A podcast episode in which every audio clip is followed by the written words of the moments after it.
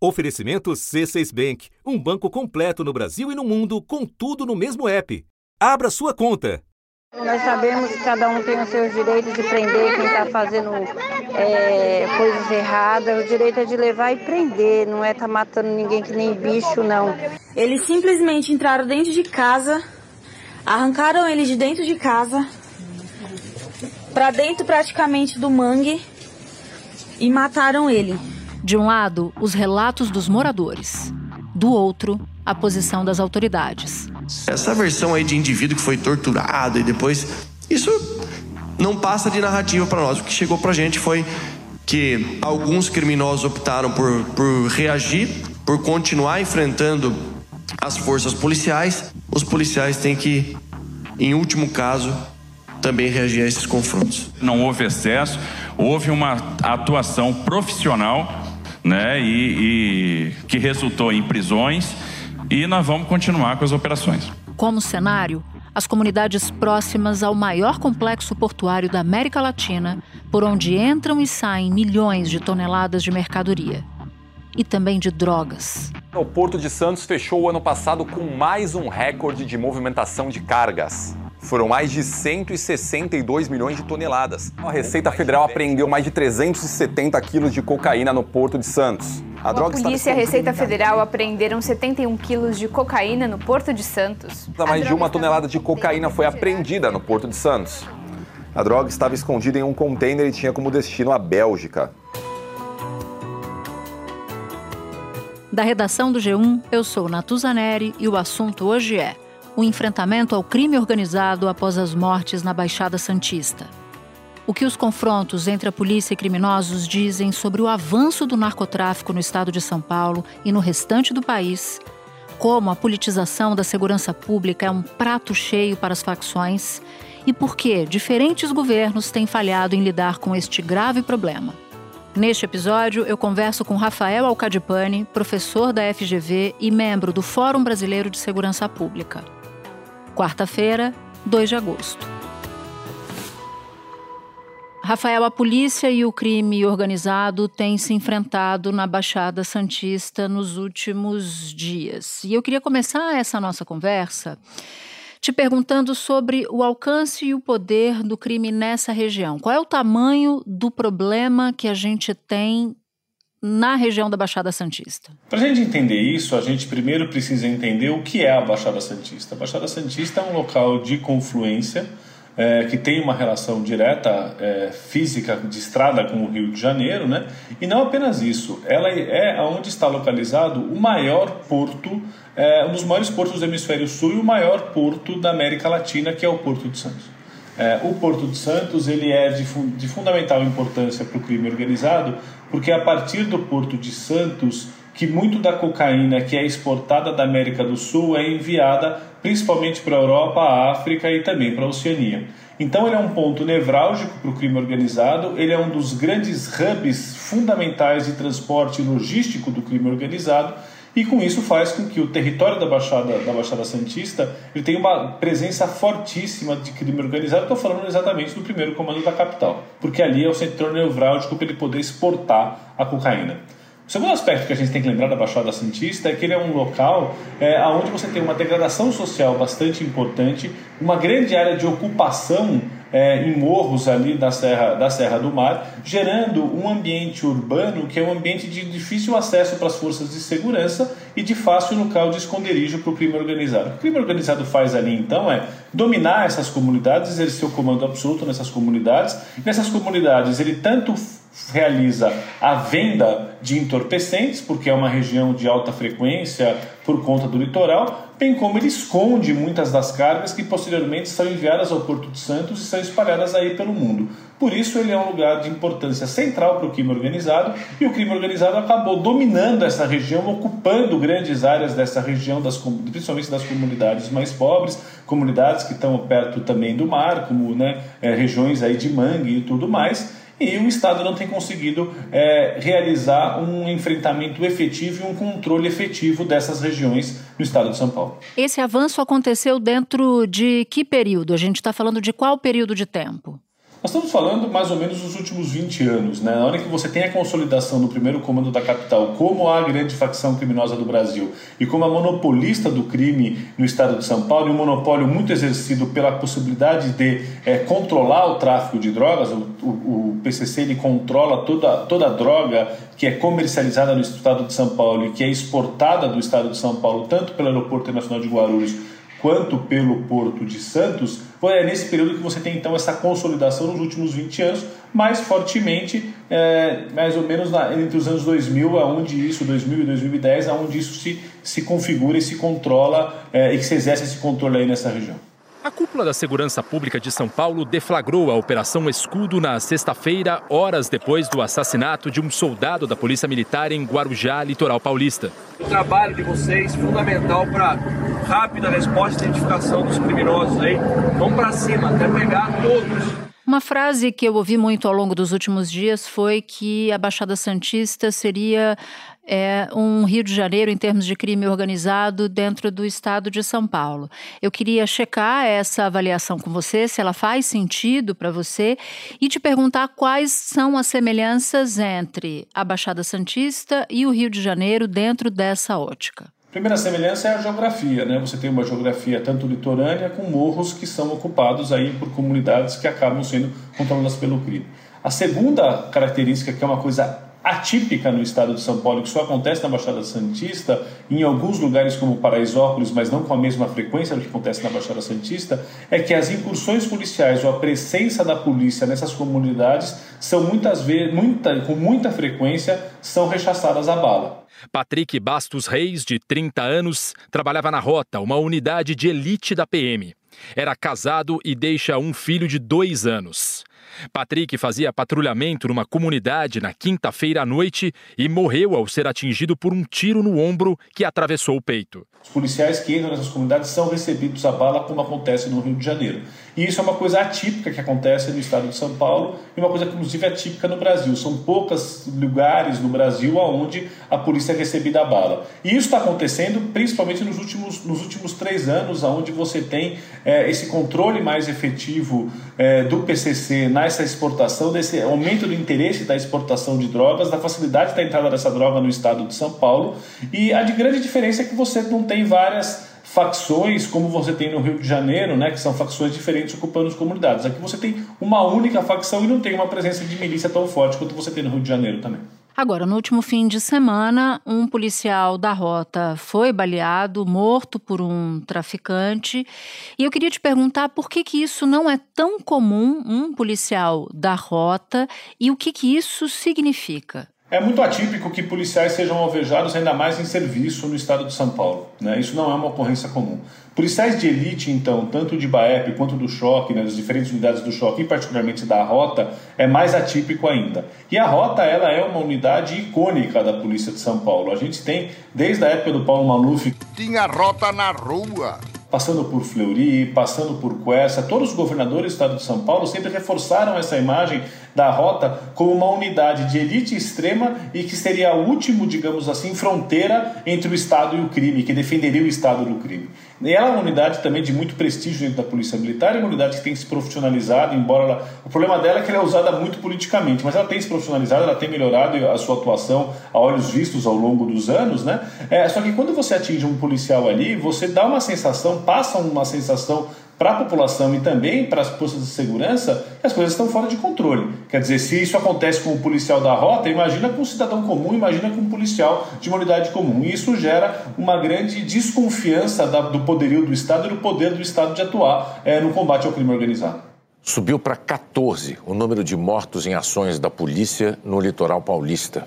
Hoje, dois policiais foram baleados. Os serviços de inteligência suspeitam que o objetivo do ataque à viatura em Santos era desviar a atenção das forças de segurança para que traficantes de drogas pudessem retomar áreas ocupadas pela polícia em Guarujá.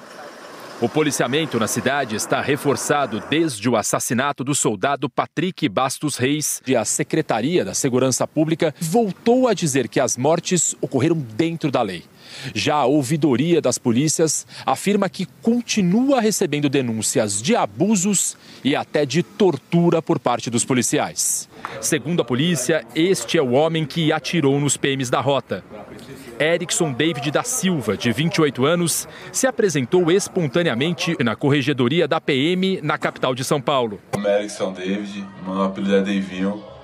Eu quero falar pro Tarcísio e pro Derrite aí, ó, parar de fazer a matança aí, matando a paz de gente aí, inocente, querendo pegar minha família, sem que eu tenho nada a ver, estão me acusando aí.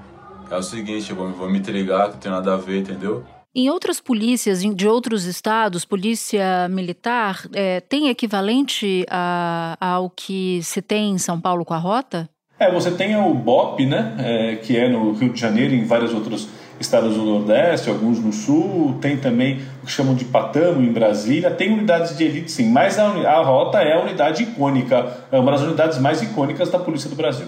Agora, falando de crime organizado especificamente, qual é a sua avaliação sobre o que faz o governo do estado de São Paulo? Vamos falar então também, incluir nessa avaliação o governo da Bahia, porque a gente está vendo uma série de mortes lá também de confronto entre a PM e o crime organizado e o próprio governo federal. Como é que as, as unidades da federação têm combatido o crime organizado na sua avaliação? A minha avaliação, o crime organizado, a prevalência do crime organizado e o aprofundamento dessa prevalência é a maior ameaça à democracia brasileira. O crime organizado está fora de controle, ele está inserindo, ele tem braços no Estado, ele tem braços na política, ele tem, atinge o judiciário, atinge o Ministério Público, atinge as forças de segurança, é, e a gente não vê uma articulação de esforços, inclusive o caso da Baixada Santista agora acontecendo em São Paulo é um exemplo clássico do que isso acontece, o governo federal vai em uma direção, o governo do Estado vai em outra direção. A partir do momento que a polícia é hostilizada, a partir do momento que é, há o confronto, a partir do momento que a autoridade policial não é respeitada, infelizmente há o confronto. Foi cometido um crime bárbaro contra um trabalhador que tem que ser apurado, que deve ser amparado, mas nós não podemos utilizar isso como uma forma de agredir, de violar o direito de outras pessoas. A gente não vê uma conversa a respeito de retomar o controle da Baixada Santista numa coordenação de esforços e a gente não tem, se a gente for ver o enfrentamento que foi feito à máfia italiana né, na Itália, é, se, contou com uma força-tarefa, com a articulação das diferentes forças de segurança, junto com o Ministério Público do país, junto com a Justiça, e isso não acontece no Brasil. O que a gente vê é cada cada unidade, cada força policial, a gente não consegue uma integração nem mesmo dentro das próprias forças policiais, o que diria então em relação às forças policiais do Estado e às forças policiais da Federação. Para você combater o crime organizado, que é um problema transnacional no momento e que atinge em muito a América Latina, a gente precisaria também ter uma articulação com os outros países da região, com o Paraguai, com é, a Colômbia, com o Peru, com o México, e a gente não vê essa articulação acontecendo. O que mais me assusta nesse caso da Baixada Santista, que evidentemente uma das questões é a quantidade de mortes que tem acontecido, é um policial ser morto, é pessoas que aparecem que não tem nada a ver com a situação terem sido mortas, embora a gente precise de uma investigação rigorosa para ver isso, é a falta de debate que o Brasil tem em relação ao poderio do crime organizado e da articulação de esforços para combater esse crime organizado. Espera um pouquinho que eu já volto para continuar minha conversa com o Rafael. Com o C6 Bank, você está no topo da experiência que um banco pode te oferecer. Você tem tudo para sua vida financeira no mesmo app, no Brasil e no mundo todo. A primeira conta global do país e atendimento personalizado, além de uma plataforma de investimentos em real e dólar com produtos exclusivos oferecidos pelo C6 em parceria com o JP Morgan Asset Management. Quer aproveitar hoje o que os outros bancos só vão oferecer amanhã? Conheço C6 Bank. Tá esperando o quê? C6 Bank. Rafael, o que está acontecendo na Bahia é muito semelhante ao que está acontecendo em São Paulo. Bahia, só para contextualizar, um governo do PT, Jerônimo Rodrigues, tem semelhanças com o que a gente está vendo em São Paulo? A polícia da Bahia é uma das mais letais do Brasil, é uma polícia que sempre é, tem gerado esse tipo de ação e esse tipo de ação bastante problemática. A operação policial das rondas especiais foi no bairro de Cosme de Farias, periferia de Salvador. Moradores fizeram um protesto contra a ação policial.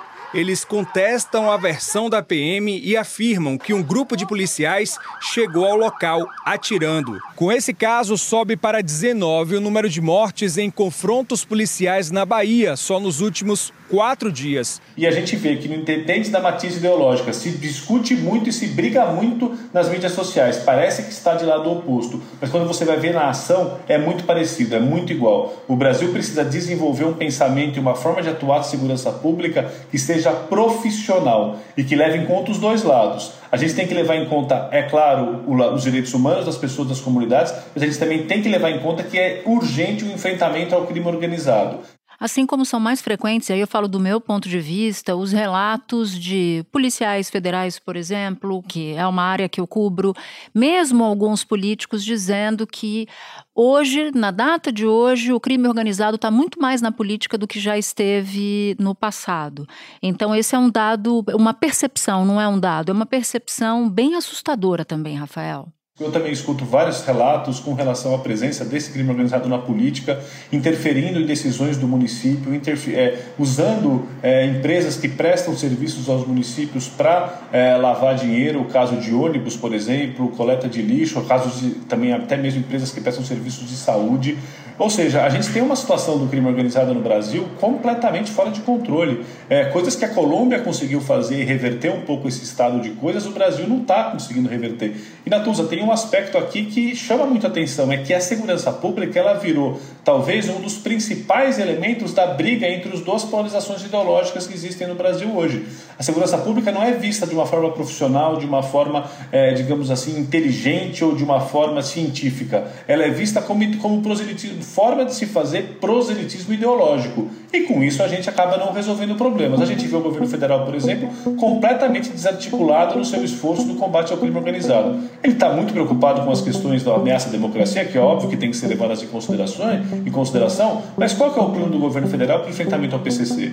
Por outro lado, a gente vê os estados também, cada um tentando resolver o seu problema, em uma briga fraternal e infinita entre as duas instituições policiais, entre polícia civil, entre polícia militar. Eles mal se conversam, não conseguem se articular, é uma, uma resposta uníssona para combater o crime. Aparecem todos na fotos, muito sorridentes, mas nos bastidores a situação é extremamente diferente. Agora, você citou o caso da Colômbia. Quais são as soluções, embora não haja uma receita fácil naturalmente, mas quais são as soluções mais óbvias que poderiam ser tomadas e não são tomadas ou não estão sendo tomadas? Do ponto de vista, primeiro, a criação de uma força-tarefa. É fundamental que o Brasil crie uma força-tarefa juntando Ministério Público, Justiça, polícias estaduais, Polícia Federal, a ABIN, a Marinha, o Exército, a Aeronáutica, para fazer um compartilhamento efetivo de informações e para fazer o um enfrentamento efetivo dessas facções criminosas. E aí o governador precisa conversar, o Tarcísio precisa conversar com o presidente, o presidente precisa conversar com o Tarcísio e com os governadores aqui da região. Não dá para ficar só apontando o dedo, você fez errado e você faz errado. O segundo aspecto que a gente vê em todos os lugares onde existe um enfrentamento é que aonde o Estado não está, o crime está.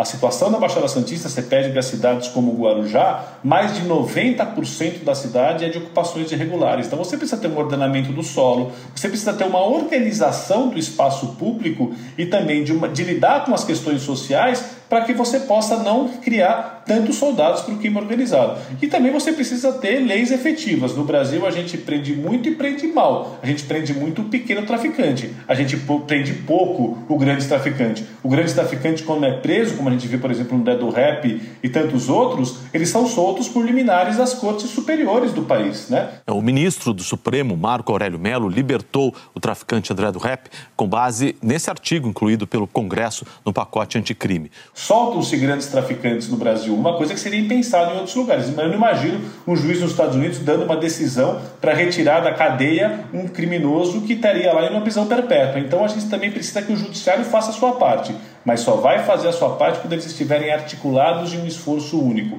Infelizmente, segurança pública no Brasil e justiça no Brasil é uma briga de egos muito grande, é muito corporativismo, cada um olhando para o próprio umbigo, mas pouca gente olhando para o todo. Não, e enquanto isso for tema de polarização, também não se resolve.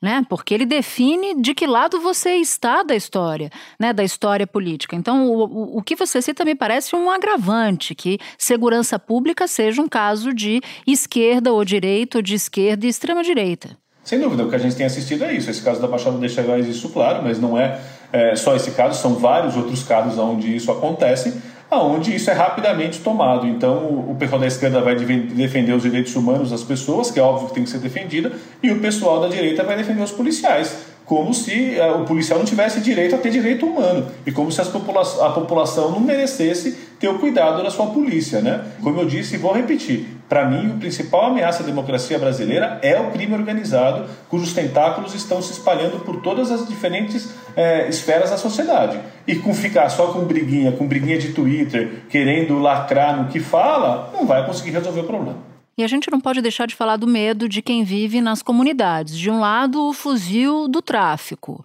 do outro lado, o fuzil da polícia. Né? Vou citar os dados aqui de, de São Paulo, porque Tô perto, né? Tô aqui. A gente está falando daqui. O que a gente tem de, de, dados sobre letalidade policial é preocupante, porque houve um aumento de 26% entre janeiro e junho, comparado com o mesmo período do ano passado. Então, eu queria saber o que é que explica isso. E você falou de mídia social, e nos últimos dias, inclusive, circularam vídeos no A Ponte Jornalismo, no Globo, no Estadão de policiais fazendo contagem de mortos, uma exaltação dessa forma de atuação. Como é que o Estado deve lidar nessas circunstâncias? É, em primeiro lugar, a letalidade policial ela tem aumentado em São Paulo e isso tem dois fatores para mim fundamentais. Primeiro, a troca de comando da Secretaria e da Polícia Militar, que é onde está concentrada a maior concentração de, de, de, ações que acabam gerando letalidade. São, é, é, é aqui uma matiz ideológica, de um lado da polarização política do Brasil, que defende é, não explicitamente, mas sutilmente, às vezes nem tão sutilmente, que bandido bom é bandido morto. Isso acaba passando uma mensagem para a tropa, não houve um aumento das câmeras. O segundo aspecto é que o controle das câmeras, ele, ele, o policial vai aprendendo a como lidar com esse controle e vai criando mecanismos para poder atuar. Agora, também existe uma questão do enfrentamento ao crime. O crime também tem, é, uma, tem aumentado a, a, o, seu, o seu apetite, como se diz no meio policial, para o enfrentamento aos policiais. O que acontece, Natuza? Por que, que é tão sério o que está acontecendo quando a gente fala é, de mortes de pessoas e tudo mais? A gente precisa averiguar para saber quem foi que foi morto nessas situações e se estava em efetiva situação de confronto ou não. É que isso corrói, isso corrói toda a confiança que as comunidades da sociedade têm na instituição policial. Quando não tem a, a, população não tem confiança na instituição policial, ela não passa as informações. Se ela não passa as informações, você não consegue fazer o seu trabalho de debelar as ações criminosas. Por isso que isso é muito, muito importante. E é, não me parece que, desde, desde a campanha do Tarcísio, não me parece que letalidade ele vê como um problema. Nós temos uma situação de conflagração, nós temos uma situação de crime organizado que está tentando manter seu território, que está lá agonizando porque está recebendo uma grande asfixia está retaliando e não existe esse combate ao crime sem efeito colateral, me desculpa, não tem. Muito embora a gente tenha, e todo o trabalho que foi feito de redução da letalidade do General Campos é, aí na gestão, na gestão anterior, ele envolveu não só as câmeras, ele envolveu uma questão de mentalidade, dos comandantes falando, do comandante geral atuando em relação a isso, e parece que esse esforço está se, tá se perdendo. A minha questão aqui, o que eu acho que vai acontecer, infelizmente, é que assim, toda vez que você libera ah, você tira os controles internos das instituições policiais, onde você tem um discurso que é um discurso de afrouxamento, logo logo a polícia vai cometer um absurdo e a opinião pública vai ficar toda contra a polícia. Vai matar uma criança, vai matar uma pessoa que não tinha nenhuma relação com crime organizado, isso vai ser filmado. A gente pode ah, reviver os momentos da favela naval, porque você perde o controle, você perde o controle de tudo. Município de Diadema, Grande São Paulo. Meia-noite e sete minutos do dia 3 deste mês um pelotão da Polícia Militar do 22º Batalhão começa o que oficialmente seria uma operação de combate ao tráfico de drogas num beco da periferia. O cinegrafista amador consegue pegar parte da cena onde o PM Grandalhão espanca o homem. Mesmo diante da súplica do rapaz, o Grandalhão balança a cabeça e chama o parceiro, que já está apontando a arma para o motorista de outro carro. Ele então caminha com naturalidade, arma em punho.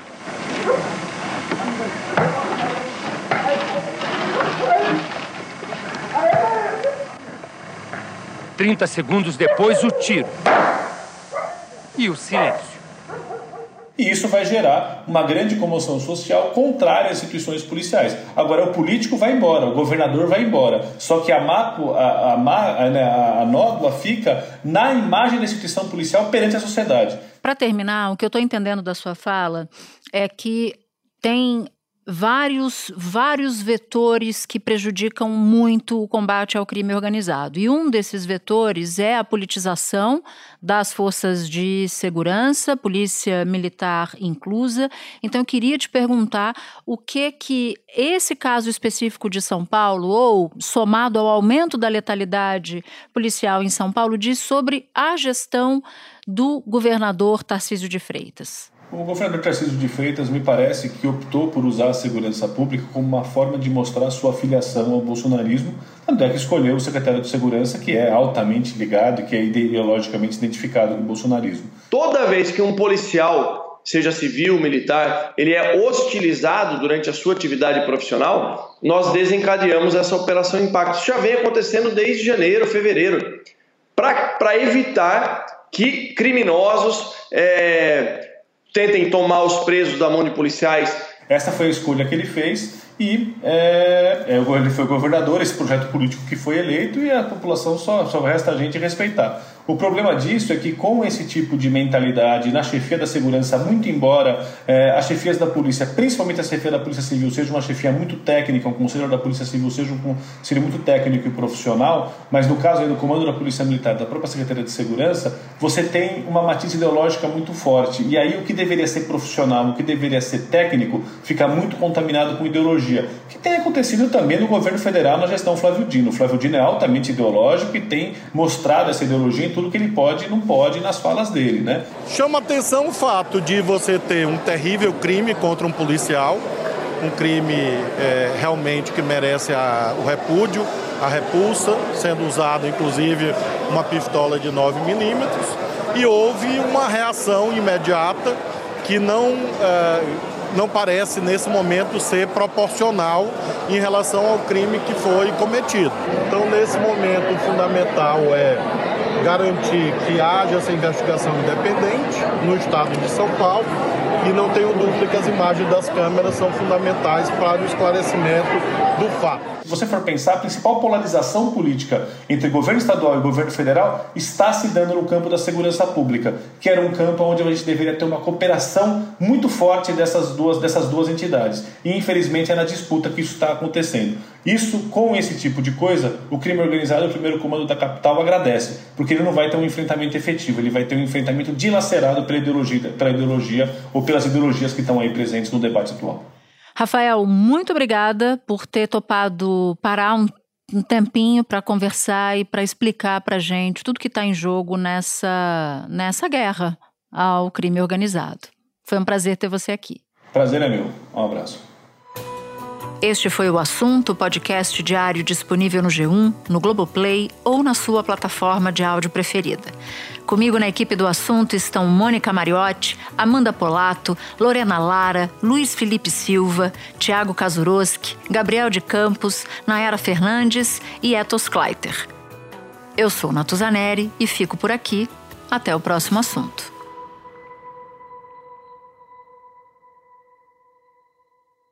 Você no topo da experiência financeira que um banco pode oferecer. Escolha um banco completo no Brasil e em qualquer lugar do mundo. Abra sua conta no C6 Bank.